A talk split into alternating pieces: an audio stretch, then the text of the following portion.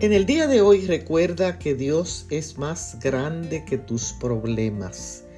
Leo en el libro de Deuteronomio, el capítulo 31 y el verso 8.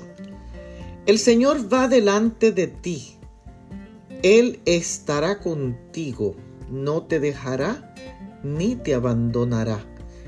Yo tengo varios años pregando con el trauma de temor a los perros Fui mordida por un perro en mi infancia y aunque como terapeuta trabajo con terapia de exposición que consiste en exponer al cliente a lo que produce el miedo, cada vez que me expongo a un perro me dan sudores y deseos de salir corriendo.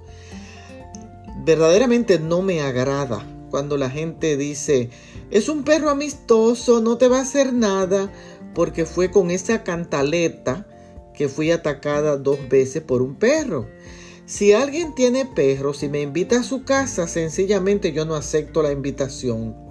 Solo cuando mi esposo está conmigo accedo a estar cerca de un perro y puedo estar tranquila. Mucha gente me ha sermoneado en cuanto a eso. Y aunque sé que las escrituras afirman que Dios está cerca, siempre es muy difícil lidiar con los traumas. Así como mi esposo me acompaña en esos momentos de temor, agradezco al Señor por estar conmigo y estar siempre cerca a pesar de mis temores, porque Él promete, no te dejaré ni te abandonaré aún en el temor a los perros. Bendiciones.